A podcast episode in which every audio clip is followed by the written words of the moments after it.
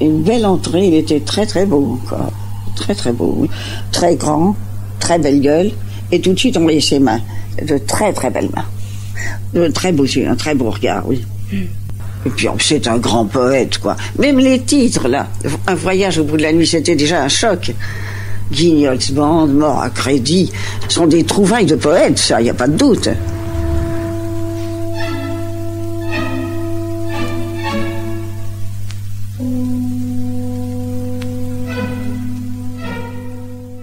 Je ne peux pas lire un roman en langage classique.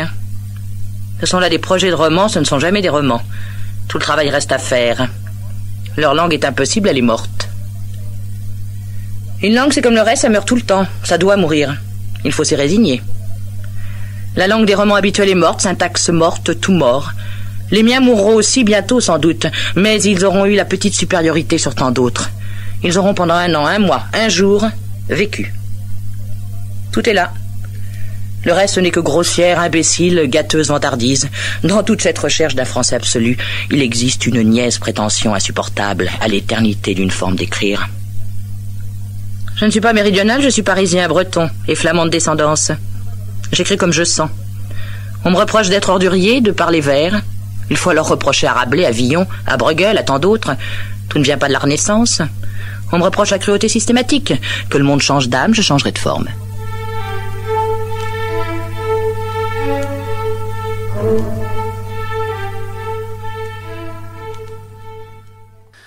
Bien, un salut très chaleureux aux camarades qui veulent aujourd'hui s'instruire sur l'immense poète qu'était Louis-Ferdinand Céline.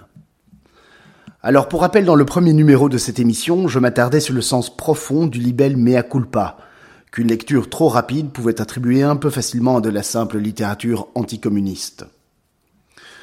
On a vu que Louis s'inscrivait en réalité dans le creux d'une antique tradition, celle qui veut que pour obtenir de l'hominien qu'il devienne autre chose qu'un bête tube digestif assassin, il faut paradoxalement d'abord lui mettre le nez en plein son petit caca, bien caché au fond de sa sale trogne, lui faire bien sentir à quel point il est flétride jusque dans le trou de son fondement.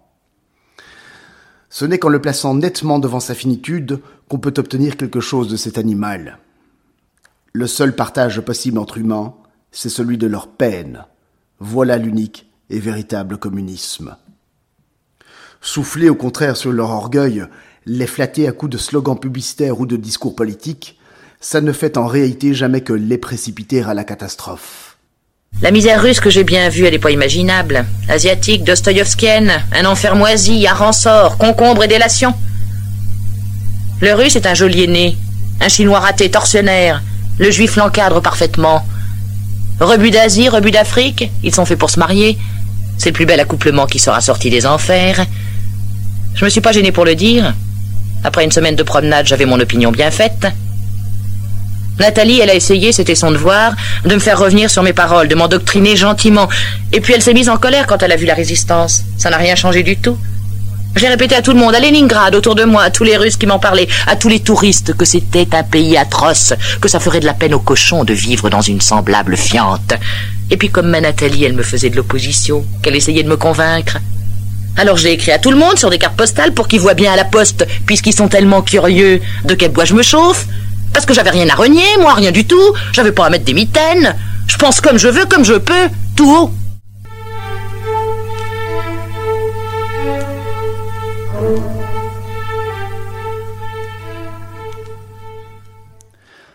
En compagnie de mon ami Lounès, je m'attardais ensuite dans le deuxième numéro sur le seul authentique pamphlet célinien s'il faut suivre la définition que nous en donne l'Académie française. À l'agité du bocal, cette croustillante fessée anti-Sartre contient aussi, on l'a vu, derrière la charge comique de ses insultes, une profonde leçon sur l'éternel débat qui veut réunir ou séparer l'artiste de la morale.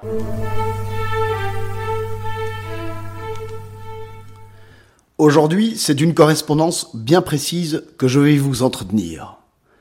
Il s'agit de celle tenue entre notre poète et l'autrefois célèbre Élie Faure, de 1932 à 1936, c'est-à-dire exactement au moment où Céline travaille sur son premier grand triptyque, qui était composé, je le rappelle, d'enfance, guerre et Londres.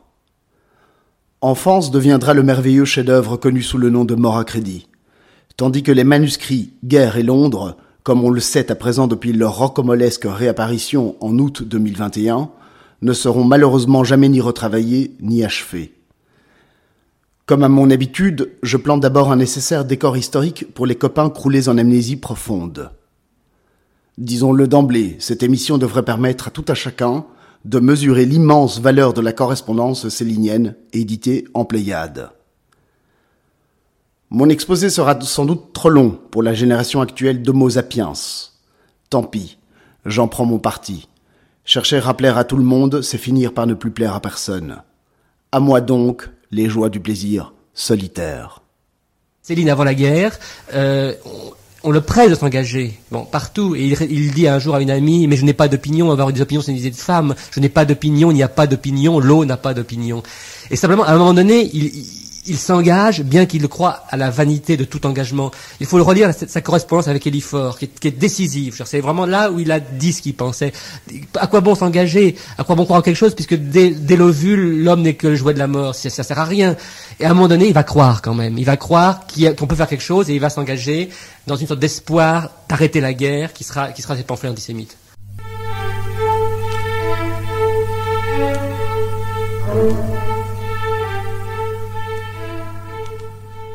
Alors d'abord, qui était Eliphore Le très savant dictionnaire de la correspondance de Louis-Ferdinand Céline, édité chez Duléro, nous apprend que ce médecin, écrivain et célèbre historien de l'art est né le 4 avril 1873 à Sainte-Foy-la-Grande, dans le département de la Gironde, à 70 bornes à l'est de Bordeaux, et qu'il serait décédé le 26 ou le 29 octobre 1937 à Paris.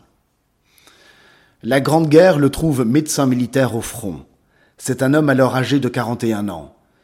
Il est évacué une première fois en 1915 pour cause de neurasthénie, semble-t-il, c'est-à-dire de dépression.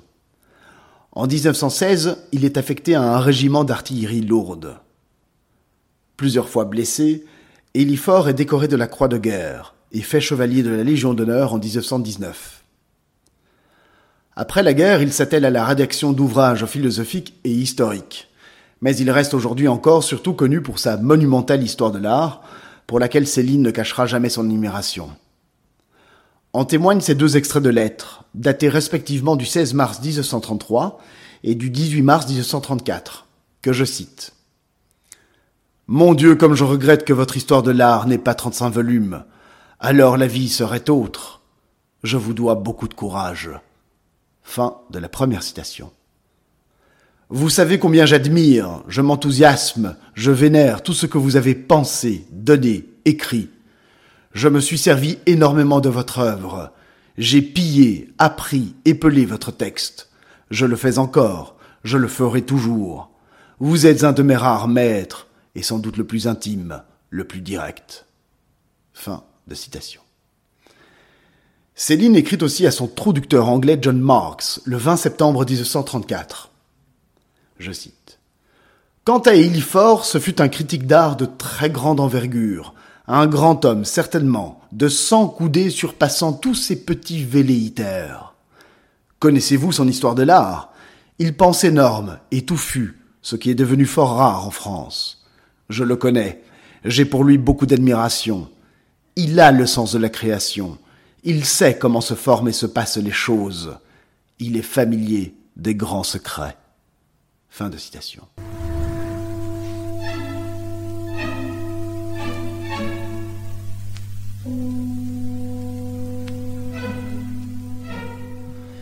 Mais revenons deux ans en arrière. Voyage au bout de la nuit paraît le 15 octobre 1932. Céline envoie aussitôt un exemplaire à Eliphore. La réaction enthousiaste du critique d'art marque le début d'une correspondance qui durera quatre ans. Les deux hommes se rencontrent plusieurs fois, que ce soit au domicile d'Élie, boulevard Saint-Germain, ou encore à la célèbre brasserie Lip, autrefois fréquentée par Verlaine ou Apollinaire. Il faut croire que la personnalité de Céline fait d'emblée une forte impression sur l'historien. Il déclare en effet à son fils J'ai fait la connaissance d'un roi, il s'appelle Louis-Ferdinand Céline et a écrit Voyage au bout de la nuit. Succès de scandale, naturellement, mais comme toujours en pareil cas, livre pur d'un homme pur. Fin de citation. Cependant, des dissensions d'ordre politique commenceront d'apparaître dès 1934, et plus précisément à partir de la grande manifestation du 6 février de cette année 34. C'est le cœur de notre émission du jour, cette dissension.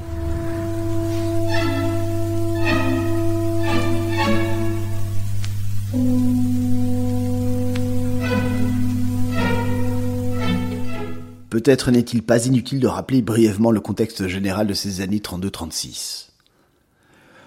On se souvient que les effets du krach boursier de Wall Street, fin octobre 1929, atteignent la France début des années 30. En Allemagne, l'hitlérisme gagne de plus en plus de terrain. Céline s'inquiète pour son amie et maîtresse juive d'origine autrichienne, Silly Ambor, dans une lettre prémonitoire écrite au printemps 33. Je cite. Cher Silly, je me demande si vous êtes en sécurité à Vienne, si l'hitlérisme ne va pas envahir aussi l'Autriche. Quelle folie secoue encore le monde. Je savais bien que votre ami Annie Engel surestimait les forces du communisme en Allemagne. Voyez ce qu'il en reste, rien. Demain, l'Europe entière sera fasciste, et pour longtemps.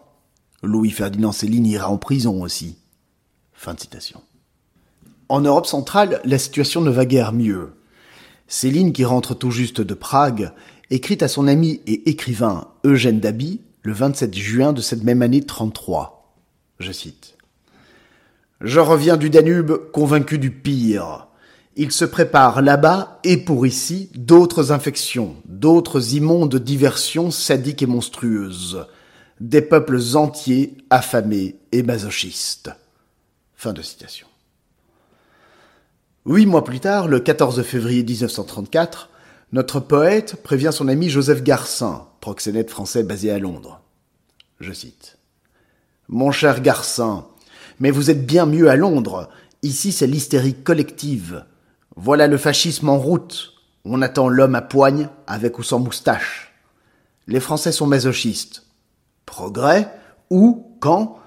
Je ne vois qu'une vieille nation ratatinée, Quelques rafistolages ici ou là.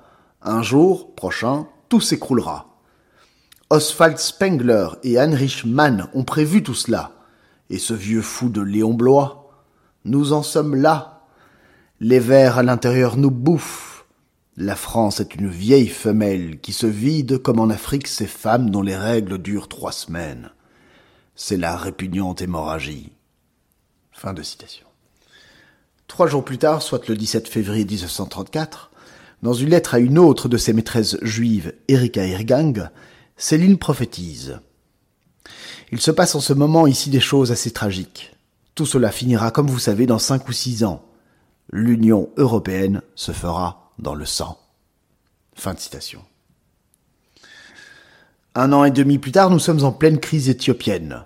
Sous l'égide de la Société des Nations se tiennent de multiples négociations internationales, dont une conférence à Paris le 18 août 1934, ce qui n'empêchera en rien la politique d'agression menée par Mussolini contre ce qu'on appelait encore l'Abyssinie. Eugène Daby, l'écrivain que je viens de mentionner, note avec quelque amertume dans son journal. Je cite On perd sa foi en soi dans les hommes. Fin de citation. Céline, quant à lui, convoque les exemples de différents écrivains politiquement engagés, tels le communiste Barbus, André Malraux ou Gide, pour les opposer à d'anciens écrivains, Cervantes, François Villon, ou bien encore le peintre Bruegel, dans une lettre prophétique qu'il écrit à ce même Dabi, le 1er septembre 1935. Je cite. Cher vieux, je rentre à Paris. Évidemment tout ceci est infâme, mais que peut-on pour les hommes? Rien, exactement rien. Ce serait fait depuis longtemps s'ils avaient autre chose en eux que du meurtre. Au fond, rien ne les a jamais empêchés de devenir meilleurs. Rien. Il n'y a que des alibis de mauvaise foi, des ergotages de gonzesse. Pauvre Barbus, un très grand écrivain, un homme, il a fini sa vie dans le cafouillage comme Malraux, comme Gide, comme tous les autres. La désertion pour l'artiste, c'est de quitter le concret. Ils ont fini députés, fainéants. On ne votait pas du temps de Cervantes, du temps Bruegel, du temps Villon. C'est un bulletin qui coupe les couilles. Parler au lieu de faire. Cette dernière assemblée des baveux révolutionnaires fut une orgie de conseils. Aucun d'entre eux n'est plus lisible. Il faut vivre à la Société des Nations quelque temps pour comprendre toute la pourriture des estrades et des commissions, l'émasculation par le discours, la fuite vers la théorie. Ô admirable Bruegel, je crèverai déçu deux fois par les bourreaux, par les victimes. Quel troupeau infect. J'attends bien fébrilement votre prochain livre. Pourquoi pas Goncourt, nom de Dieu? Il le faut, vous le méritez deux cents fois. D'ailleurs, ce n'est plus aussi qu'un conseil d'administration. Le distributeur achète, y domine, forcément. Comment est votre ouvrage? Je suis certain d'après les indices qu'il est tout à fait défendable. Pourquoi ne le poussez-vous pas? Il le faut. Je compte bien que nous irons en décembre à Londres ensemble. J'aurai, je crois, fini mon livre. C'est un monstre cette fois. Je parle du poids, une énormité, 800 pages. Ce sera sûrement le dernier, au beau train des choses. Mais cependant, il me semble que pour l'explosion finale, il faudra encore attendre qu'Hitler se lance sur l'Ukraine. Encore deux années sans doute. Mais je prophétise. Fin de citation.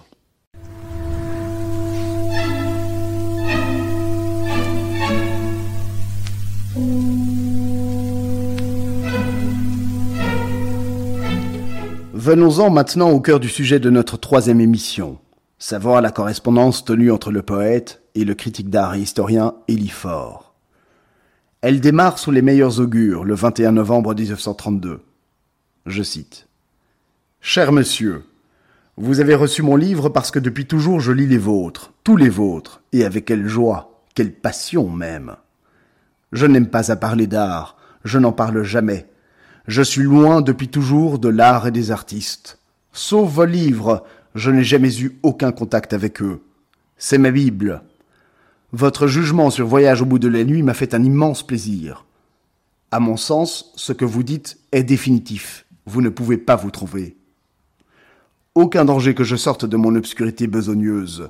J'y suis maintenu par trente-neuf années de miteuses habitudes et de petites extras. Je vise aussi comme vous voulez bien trouver que j'écris, en crachant d'un jour sur l'autre. Vous comprenez tout cela, et je vous en remercie du fond du cœur. Humanité directe, comme vous l'avez écrit dans votre histoire de l'art, définitivement. Fin de citation. Les deux écrivains se rencontrent physiquement le 11 mars 1933, sans doute au domicile de l'historien boulevard Saint-Germain à Paris. Parmi les sujets de discussion, le projet d'adaptation cinématographique de Voyage au bout de la nuit. En effet, un contrat d'option venait d'être signé une semaine plus tôt avec le grand réalisateur de l'époque, Abel Gans. Nous avons conservé la lettre d'Elifort à cet autrefois célèbre réalisateur, datée du 13 mars de cette même année 33. Je cite. Mon cher ami, je suis heureux d'avoir de vos nouvelles et souhaite que vous vous arrangiez avec Détouche, qui a écrit un chef-d'œuvre et dont j'ai eu la joie de faire la connaissance il y a deux jours. Je crois qu'on peut tirer un très beau film de cette orgie littéraire, qui s'accorde assez bien avec votre génie tumultueux. Mais il faudra faire appel à tout ce que vous pourrez découvrir en vous de mesure et d'équilibre, justement pour maintenir dans l'ordre bondissant de son cœur et du nôtre cette épopée multitudinaire. Quels tableaux à brosser La guerre, l'Afrique, l'Amérique des buildings et des girls, la banlieue sordide, l'asile d'aliénés. Je voudrais être à votre place. Fin de citation. Revenons à la correspondance Céline Faure. L'historien fait part à l'écrivain de cette déconvenue. Il souhaitait en effet depuis deux mois publier une critique élogieuse de voyage dans quelques journaux de gauche. Or, il essuie refus sur refus. Dans une lettre que l'on peut clairement dater juste après la cérémonie de la Commune au mur des fédérés du Père Lachaise, le dimanche 28 mai 1933, Céline lui répond, je cite, Très cher ami, je crois qu'en effet il ne vaut mieux plus insister auprès des journaux intellectuels. Votre nom semble leur faire peur. Réservons cet article pour la revue Hippocrate, et nous nous en trouverons mieux. Le mien d'article dans Candide m'a valu des menaces de mort précises, ce qui ne me serait pas arrivé dans un journal de gauche. J'ai demandé quel était le quotidien le plus lu, c'est tout, et mon seul souci, toucher le maximum de lecteurs. Et à tout prendre, je préfère ceux de droite. Ceux de gauche sont si certains de leur vérité marxiste qu'on ne peut rien leur apprendre. Ils sont bien plus fermés qu'à droite. Nul canard ne m'a plus abîmé que le populaire au nom de la valeur et de la dignité humaine. Léon Daudet m'a fort bien compris. Le canard enchaîné ne peut résister à répandre auprès de tous un peu de terreur, en attendant davantage. On ne contente personne. Tous ces gens me dégoûtent, pêle-mêle. Ils sont avides de pouvoir et non de vérité. Hypocritement, ils déguisent l'un en l'autre. Abominable inversion. La gauche, qu'est-ce que ça veut dire par les temps qui courent? Rien. Moins que rien. Au fascisme, nous allons, nous volons. Qui nous arrête? Est-ce les quatre douzaines d'agents provocateurs répartis en cinq ou six cliques hurlantes et autophagiques? Ça, une conscience populaire? Vous rigolez, amis. Je ne vois, et je les connais bien, dans cette sinistre mascarade, que de ridicules ou sournois, velléitaires, dégénérés de tous les idéals, dont la trahison elle-même ne veut plus rien dire. Il ne faut plus commettre les fautes de 1871. Crever pour le peuple, oui, quand on voudra, où on voudra, mais pas pour cette tourbe haineuse, mesquine, pluridivisée, inconsciente, vaine, patriotarde alcoolique et fainéante mentalement jusqu'au délire. Le mur des fédérés doit être un exemple non de ce qu'il faut faire, mais de ce qu'il ne faut plus faire. Assez de sacrifices vains, de siècles de prison, de martyrs gratuits. Ce n'est plus du sublime, c'est du masochisme. Regardez ce qui se passe en Allemagne, une déliquescence générale de la gauche. Il n'y a personne à gauche, voilà la vérité. La pensée socialiste, le plaisir socialiste n'est pas né. On parle de lui, c'est tout. S'il y avait un plaisir de gauche, il y aurait un corps. Si nous devenons fascistes, tant pis, ce peuple l'aura voulu, il le veut, il l'aime la trique. Je ne suis pas aigri, je suis lucide. Tous ces agités socialisants se trémoussent dans le vide, à moins que Roublard, la majorité, ils ne cherchent en vous que de nouvelles idées pour repeindre leur devanture. Je les connais, amis, je les connais bien et je les méprise encore plus que je les connais. Ils pourvoiraient n'importe quelle tuerie pour obtenir vingt voix de plus. Ah, les puteries de Zistrion. Il se peut qu'il joue un rôle, mais ce doit être celui de l'asticot sur le cadavre du capital. Utile, certes, indispensable, mais dans la partie la plus hideuse du cadavre. Nous sommes tous, en fait, absolument dépendants de notre société. C'est elle qui décide notre destin. Pourrie, agonisante est la nôtre. J'aime mieux ma pourriture à moi, mes ferments à moi, que ceux de tel ou tel communiste. Je me trouve orgueilleusement plus subtil, plus corrodant. À hâter cette décomposition, voici l'œuvre, et qu'on n'en parle plus. Parade de mort.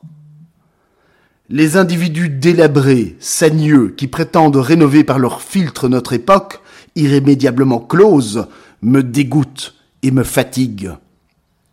Le pu leur sort par tous les orifices, et les voici qui ne parlent que du printemps prochain. Nous ne sommes pas faits pour sentir ces choses-là. À nous la mort, camarades, individuelle. Fin de citation. Cette longue lettre montre clairement que nos deux hommes sont déjà engagés dans d'ardentes conversations d'ordre politique. Elifort semble pencher vers le communisme, ou à tout le moins vers quelque forme de politique socialiste.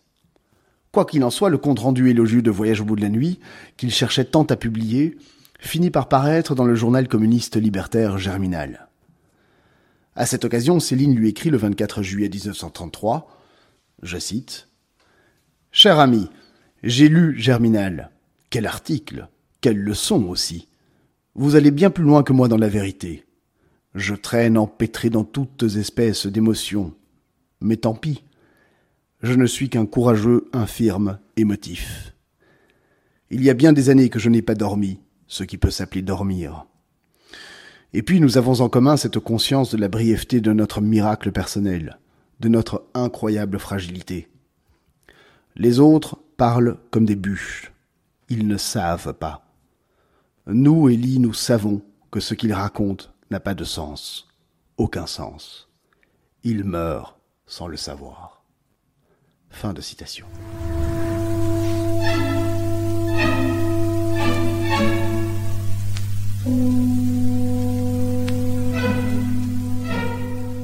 Bref, les mois passent. Nous entrons dans l'année 34, qui marque un tournant décisif dans le rapport entre les deux hommes. Pour le contexte général, rappelons-nous que c'est l'époque de la Grande Dépression. Le chômage explose. Les six gouvernements qui se succèdent de mai 32 à février 34 sont incapables d'enrayer la crise du budget. Divers groupes de droite, des associations d'anciens combattants et autres ligues d'extrême droite manifestent bruyamment leur antiparlementarisme. Il faut dire qu'un énième scandale politico-financier venait d'éclater. C'est la fameuse affaire Stavisky. Au fond, c'est un peu le scandale Madoff de l'époque. Cette énorme arnaque causera l'une des manifestations les plus sanglantes de la Troisième République. Pour la faire très courte, une énorme manifestation antiparlementaire, le 6 février 34, tourne à l'émeute sur la place de la Concorde. Céline s'y trouve, s'il faut en croire une lettre à son ami anglais John Marks, datée du 13 mars. Je cite Mon vieux, j'ai attrapé un rhume sur les barricades, et c'est tout. Fin de citation. Cette date du 6 février marque un tournant, un début d'éloignement progressif entre Fort et Céline, en raison de dissensions idéologiques. En effet, au lendemain des émeutes, Élie signait l'appel à la lutte, lancé par André Breton et les surréalistes. Il adhère par la même occasion au comité de vigilance des intellectuels antifascistes. La tension se fait plus vive lorsqu'il tente d'attirer Céline vers l'association des artistes et écrivains révolutionnaires, proches du Parti communiste. Qu'on en juge sur cette réponse envoyée le 14 mars 1934. Je cite. Bien cher ami, vous savez combien j'admire, je m'enthousiasme, je vénère tout ce que vous avez pensé, donné, écrit. Je me suis servi énormément de votre œuvre. J'ai pillé, appris, épelé dans votre texte. Je le fais encore, je le ferai toujours. Vous êtes un de mes rares maîtres, et sans doute le plus intime, le plus direct. Alors, la question n'est pas là quand je m'insurge contre votre directives actuelles. Je me refuse absolument, tout à fait, à me ranger ici ou là. Je suis anarchiste, jusqu'au poil. Je l'ai toujours été. Je ne serai jamais rien d'autre. Tous m'ont vomi, depuis le journal officiel soviétique Izvestia jusqu'au nazi officiel, M. de Régnier, la revue Comédia, Stavisky, le président Dulin, tous m'ont déclaré imbuvable, immonde et dans des termes à peu près identiques. Je ne l'ai pas fait exprès, mais c'est un fait. Je me trouve bien ainsi parce que j'ai raison. Tout système politique est une entreprise de narcissisme hypocrite qui consiste à rejeter l'ignominie personnelle de ses adhérents sur un système ou sur les autres. Je vis très bien, j'avoue, je proclame haut, émotivement et fort toute notre dégueulasserie commune, de droite ou de gauche d'hommes. Cela, on ne me le pardonnera jamais. Depuis que les curés sont morts, le monde n'est plus que démagogie. On flagorne la merde sans arrêt. On repousse la responsabilité par un artifice d'idéologie et de phrases. Il n'y a plus de contrition. Il n'y a plus que des chants de révolte et d'espérance. Espérer quoi? Que la merde va se mettre à sentir bon? Mon bon ami, je ne trahis personne, je ne demande rien à personne. On me fusillera peut-être. Tout ce cynisme révolutionnaire, pas le vôtre, n'est que vulgaire, éternel égoïsme, armé de nouveaux subterfuges. Qu'il s'organise dans le communisme, vous en verrez de belles, plus sordides que l'ancien, vous dis-je. Je les connais bien, les apôtres et les héros de droite, de gauche. Depuis trente ans, je vis jour et nuit avec eux. Révolution, tout de suite, mais d'eux-mêmes, d'abord. Fin de citation. Cette première des cinq lettres que je veux étudier aujourd'hui appelle plusieurs commentaires. Quand Céline affirme qu'il fait l'unanimité contre lui, mes auditeurs doivent effectivement tenir plusieurs choses à l'esprit. Que le critique communiste Anisimov, dans la revue bolchevique Izvestia, n'avait pas épargné de sa griffe la traduction russe de Voyage au bout de la nuit. Que le parti nazi, lors de son accession au pouvoir, avait purement et simplement interdit la traduction allemande du roman et sa diffusion au sein du Reich. Que l'escroc originaire de Kiev, Stavisky, quand on lui demandait son avis sur Voyage au bout de la nuit, n'avait pas hésité à déclarer, je cite, Notre littérature est trop faisandée. Le voyage au bout de la nuit m'a écœuré. Hélas, on méprise des auteurs comme Henri Bordeaux ou René Bazin. Il serait utile de fonder un prix de littérature honnête, saine, bien française, pour tout dire. J'y songerai. Fin de citation. Quand Céline écrit qu'il n'y a plus de contrition en ce monde depuis que les curés sont morts, mon rare auditeur se souviendra du développement spectaculaire que Ferdinand donnera à cette idée dans Mea culpa. Nous n'éprouvons plus aucune contrition, et nous avons des avocats pour nous justifier de tout, n'est-ce pas?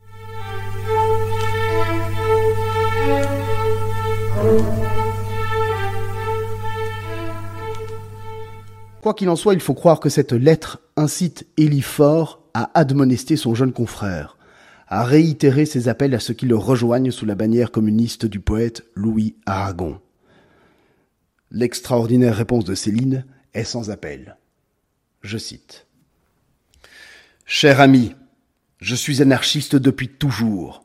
Je n'ai jamais voté. Je ne voterai jamais pour rien ni pour personne. Je ne crois pas aux hommes. Pourquoi voulez-vous que je me mette à jouer du bigophone, soudain, parce que douze douzaines de ratés m'en jouent? Moi qui joue pas trop mal du grand piano? Pourquoi? Pour me mettre à leur toise de rétrécis, de constipés, d'envieux, de haineux, de bâtards C'est plaisanterie en vérité. Je n'ai rien de commun avec tous ces châtrés, qui vocifèrent leurs suppositions balourdes et ne comprennent rien. Vous voyez-vous penser et travailler sous les férules du super-con Aragon, par exemple? C'est ça l'avenir Celui qu'on me presse de chérir, c'est Aragon Pouah S'ils étaient moins fainéants, tous, s'ils étaient si bons de volonté qu'ils disent, ils feraient ce que j'ai fait, au lieu d'emmerder tout le monde avec leurs fausses notes. Ils la reculent, leur révolution, au lieu de la faciliter. Il ressemble à ces mâles qui n'ont plus d'instinct, qui blessent les femelles et ne les font jamais jouir. Ne sentez-vous pas, amis, l'hypocrisie, l'immonde tartufferie de tous ces mots d'ordre ventriloques? Le complexe d'infériorité de tous ces meneurs est palpable, leur haine de tout ce qui les dépasse, de tout ce qu'ils ne comprennent pas, visible. Ils sont aussi avides de rabaisser, de détruire, de salir, d'émonder le principe même de la vie que les plus bas curés du Moyen Âge. Ils me fusilleront peut-être les uns ou les autres. Les nazis m'exècrent autant que les socialistes et les communards, et tout, sans compter Henri de Régnier, ou Comédia, ou Stavinsky. Ils s'entendent tous quand il s'agit de me vomir. Tout est permis, sauf de douter de l'homme, alors c'est fini de rire. J'ai fait la preuve. Mais je les emmerde aussi, tous. Post-scriptum. Je ne demande rien à personne. Les jeunes sont inconscients. Ils vont où leur lyrisme les mène, au hasard. Fin de citation. Aucune certitude sur la date de rédaction de cette lettre.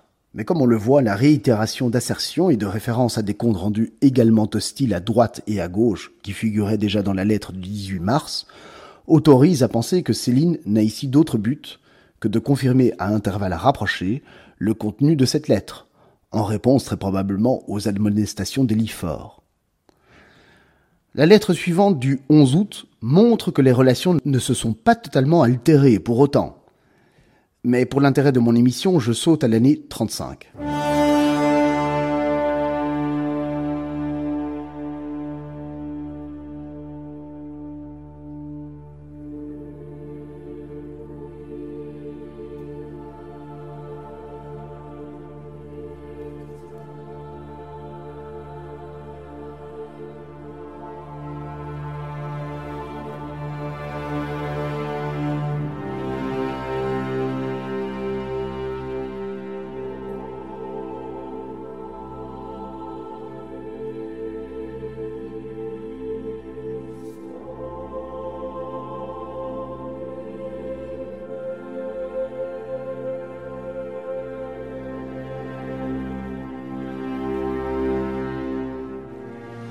Alors, pour l'année 1935, trois lettres nous sont conservées dans la Pléiade, qui valent à elles seules, à mon avis, l'intérêt de posséder le volume dans sa bibliothèque personnelle. L'éditeur Henri Godard note à juste titre qu'elle marque un tournant capital non seulement dans les relations avec Élie Faure, mais encore dans l'évolution de ses idées, en tout cas de la conscience qu'en prend Céline. Dans la première, la solennité du ton, voire la rhétorique, et cette adresse répétée à son ami par son prénom à résonance prophétique, qui ne se retrouve dans aucune autre lettre, disent de leur côté l'importance qu'ont pour lui ses aveux. La première est datée du 22 juillet 1935. Je cite. Cher Elifort, votre lettre est émouvante. Vous le dites, je vous aime beaucoup, mais je ne vous comprends pas toujours. Vous n'êtes pas du peuple, vous n'êtes pas vulgaire, vous êtes aristocrate, vous le dites. Vous ne savez pas ce que je sais. Vous avez été au lycée. Vous n'avez pas gagné votre pain avant d'aller à l'école. Vous n'avez pas le droit de me juger. Vous ne savez pas. Vous ne savez pas tout ce que je sais. Vous ne savez pas ce que je veux. Vous ne savez pas ce que je fais. Vous ne savez pas quel horrible effort je suis obligé de faire chaque jour, chaque nuit surtout, pour tenir seulement debout, pour tenir ma plume. Quand vous serez à l'agonie, vous me comprendrez entièrement, et là seulement. Je parle le langage de l'intimité des choses. Il a fallu que je l'apprenne, que je l'épelle d'abord. J'ai tout jaugé. Rien de ce que je dis n'est gratuit. Je sais. Je ne suis, je demeure un imagier truculent, rien de plus. Je ne veux rien être de plus. Ce que je pense du peuple, j'aurai la pudeur de n'en jamais rien dire. Cela aussi fait partie de ma viande. Savoir me taire. Ne pas baver comme un juif, faire l'article pour vendre, exposer ce qui doit rester secret pour le vendre. Je vous parle brutalement, Élie, parce que vous êtes de l'autre bord, malgré vous. Vous ne parlez pas notre langue, et vous aimez l'entendre. On regrettera les guerres, Élie. L'homme est maudit. Il inventera des supplices mille fois plus effarants encore pour les remplacer. Dès le vul, il n'est que le jouet de la mort. Bien affectueusement à vous.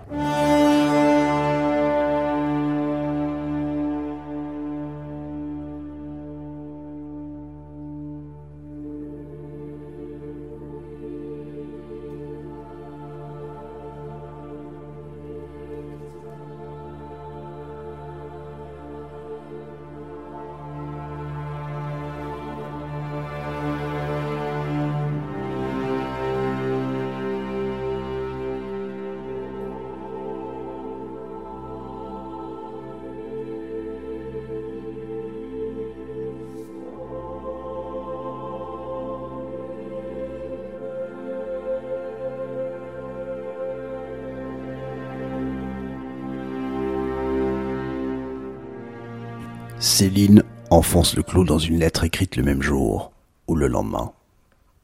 Je cite. Cher Ellie, le malheur en tout ceci, c'est qu'il n'y a pas de peuple, au sens touchant vous l'entendez. Il n'y a que des exploiteurs et des exploités. Et chaque exploité ne demande qu'à devenir exploiteur. Il ne comprend pas autre chose. Le prolétariat héroïque égalitaire n'existe pas. C'est un songe creux, une faribole, d'où l'inutilité et la niaiserie absolue, écœurante de toutes ces imageries imbéciles, le prolétaire en côte bleue, le héros de demain, et le méchant capitaliste repu à chaîne d'or. Ils sont aussi fumiers l'un que l'autre. Le prolétaire est un bourgeois qui n'a pas réussi. Rien de plus, rien de moins. Rien de touchant à cela. Une larmoirie gâteuse et fourbe, c'est tout. Un prétexte à congrès, à prébande, à paranoïsme.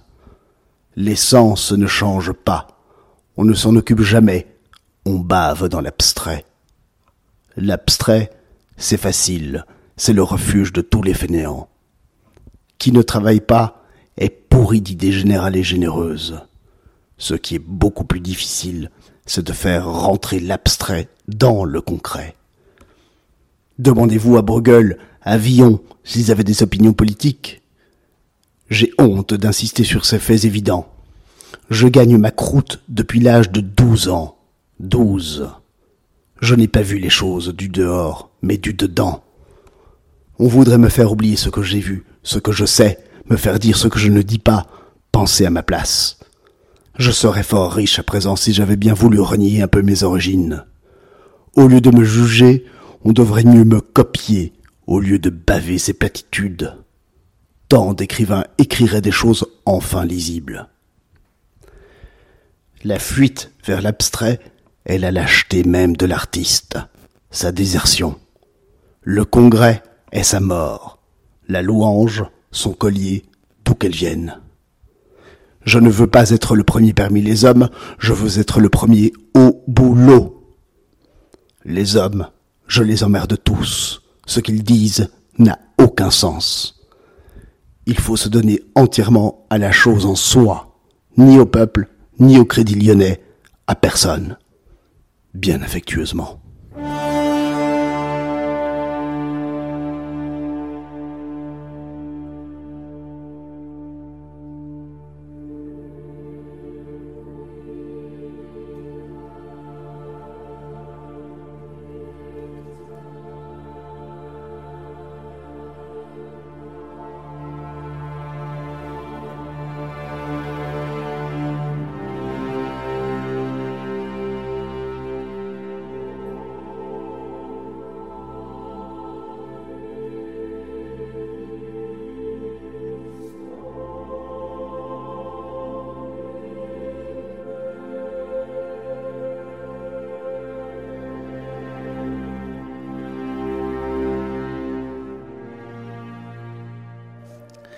Élie ressent au plus profond de lui-même la force d'impact des idées céliniennes ici exposées. Il ébauche à chaud un projet de réponse qui est de sa part un mea culpa portant sur toute son œuvre et se termine par un appel pathétique au secours lancé à son cadet de vingt ans. Je cite. Votre lettre a été terrible pour moi, Céline, car vous avez raison et vous avez attisé ce dont je dois vous remercier mon irrémédiable souffrance. Vous écrivez Qui ne travaille pas est pour d'idées générales et généreuses. Cela m'a frappé en plein cœur, car c'est mon cas. Vous dites encore La fuite vers l'abstrait est la lâcheté même de l'artiste. Admirable. Je n'ai jamais éprouvé cette vérité avec plus d'intensité et de douleur qu'aujourd'hui. Céline, si vous m'aimez, donnez-moi un sujet concret. Je meurs de n'en pas trouver depuis mon tour du monde il y a quatre ans. Fin de citation.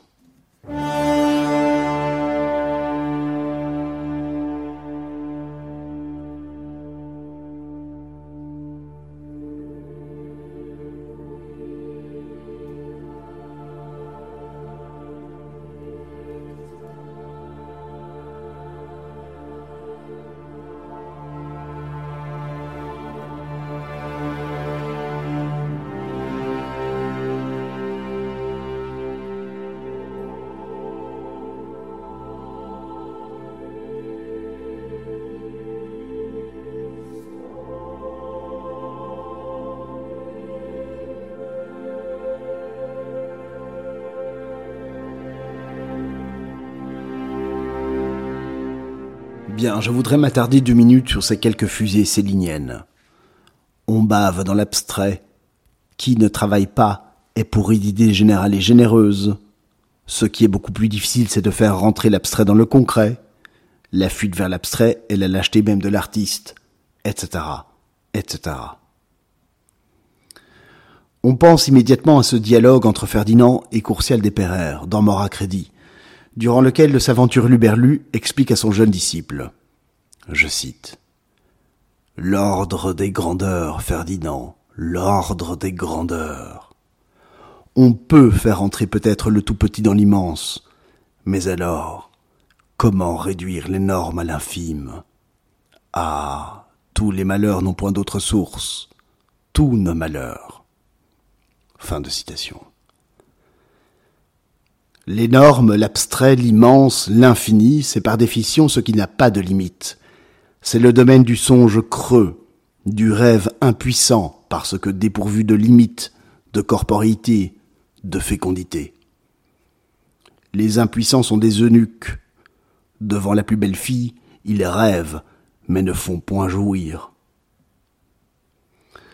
Dans un drôlatique petit bouquin publié en 55, Entretien avec le professeur Y, Céline écrira, je cite, Je trouve rien de plus vulgaire, de plus commun, de plus dégoûtant que les idées.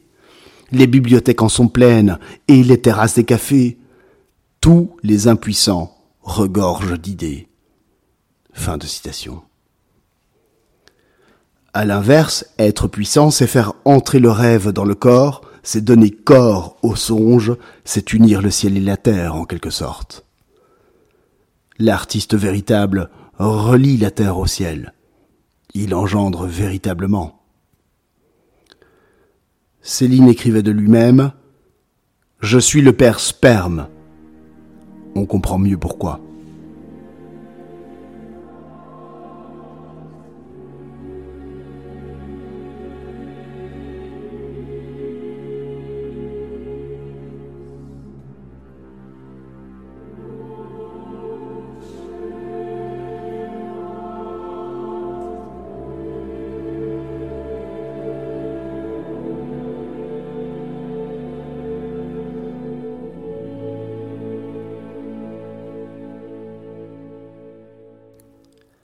La dernière lettre qui nous intéresse aujourd'hui est datée du 3 août 1935. Elle répond visiblement à un débat idéologique que les deux hommes tiennent sur la place de l'amour dans le monde enténébré qui nous entoure. Je cite. Bien cher ami, mais bien sûr que j'ai raison, dix mille fois raison. L'amour n'est pas un propos d'homme, c'est une formule niaise pour gonzesse. L'homme va au fond des choses, y reste, s'installe, y crève. Vous n'avez pas un langage d'ouvrier, vous êtes emmené par les femmes, vous parlez femmes et midi, et en avant la barcarolle. L'homme intérieur n'a pas de langage, il est muet. Il faut promener l'homme devant ce panorama muet. Il faut cesser de baver. On n'existe que dans l'intimité muette des hommes et des choses. On circonscrit, on ne définit pas sentir et se taire. Vous parlez tous beaucoup trop. Ce qu'on dit n'existe pas. Vous savez bien tout cela, grand ami. Vous savez combien il faut peu, infiniment peu d'impudeur pour que l'endroit où les choses chantent et se donnent se rétracte, se souille, s'empâte et meurt sous le regard, sous le mot, sous le doigt. Ce n'est pas la brutalité qui viole ceci, c'est la prétention et la raison résonnante. Qu'importe que vous, moi, soyons mille fois plus méprisés, plus malheureux, plus grotesques. Si un jour les hommes ne nous retrouvent pas dans la chaîne des temps, dans l'intimité du boulot, alors il n'y a pas eu d'hommes dans l'intimité des choses, rien que des lâches et des fuyards, des tambours de défaite. Ils ne me regardent pas, peuple ou pas, affectueusement. Elifort rétorque dans un article. Je cite. Non, Céline a dit sur l'amour qu'une petite part très faible de la vérité. L'attrait sexuel est sans doute le seul mobile. Alors à quoi bon le salir? Je préfère Stendhal à Céline, et Shakespeare tout de même. Fin de citation. Tout ceci étant, la rupture idéologique est sans doute déjà consommée lorsqu'ils abordent le problème de la race. En effet, Faure consacre deux études à l'écrivain Arthur de Gobineau, auteur notamment d'un essai sur l'inégalité des races. Dans ces études, Élie Faure célèbre notamment le génie tragique des métis et exprime de l'admiration pour, je cite, l'instinct de domination du peuple juif, son orgueil, son obstination, sa frénésie identitaire. Il écrit encore, je cite, L'israélite est à la fois le ferment le plus puant et le plus noble des sociétés occidentales. Fin de citation. Or, on sait que tout ce qui s'apparente à du philosémitisme est rédhibitoire aux yeux de Ferdinand. Ailleurs, Fort célébrera l'âme juive, en consacrant notamment une monographie à son ami le peintre Chaim Soutim, artiste qu'il considère comme un génie. C'est aussi un ardent défenseur du capitaine Dreyfus. Il compare encore Charlie Chaplin à Shakespeare dans un article de l'Esprit Nouveau, daté de 1921. De ce même Chaplin, Céline, quant à lui, écrira dans Bagatelle pour un massacre, je cite, Charlie Chaplin travaille aussi magnifiquement pour la cause. C'est un grand pionnier de l'impérialisme juif. Il est du grand secret. Vive le bon pleurnichage juif. Fin de citation. Ford décède en octobre, soit deux mois avant la parution de Bagatelle pour un massacre. Il n'aura donc pas l'occasion d'y lire ce que Céline finira par écrire de lui. Je cite. Fort, bien qu'à demi-outre, si franc-maçon, me passionne, sauf quand il parle d'amour, alors il déconne à pleine bourre. Après-guerre, Céline ne reviendra plus que très rarement sur son ancien ami. Il l'évoquera cependant avec autant d'émotion que de réserve dans une lettre au juif américain Milton Indus. Je cite. Fort était un magnifique esprit de la génération où la France avait encore une magnifique élite. Je l'ai bien connu, je l'aimais beaucoup. Et puis nous nous sommes séparés stupidement, et je l'ai regretté sur des questions idiotes de politique. Fin de citation.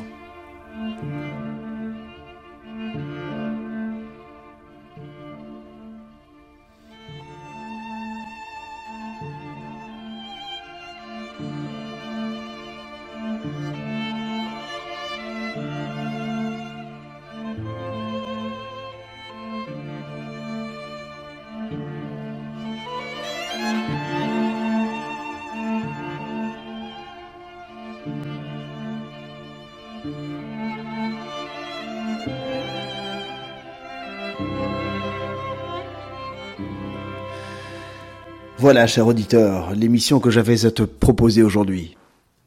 Cette émission, je, la dédie plus particulièrement à mon vieil ami Otto. Il vient de passer les 88 barreaux. Il avait 7 ans en 1940. C'est un ami.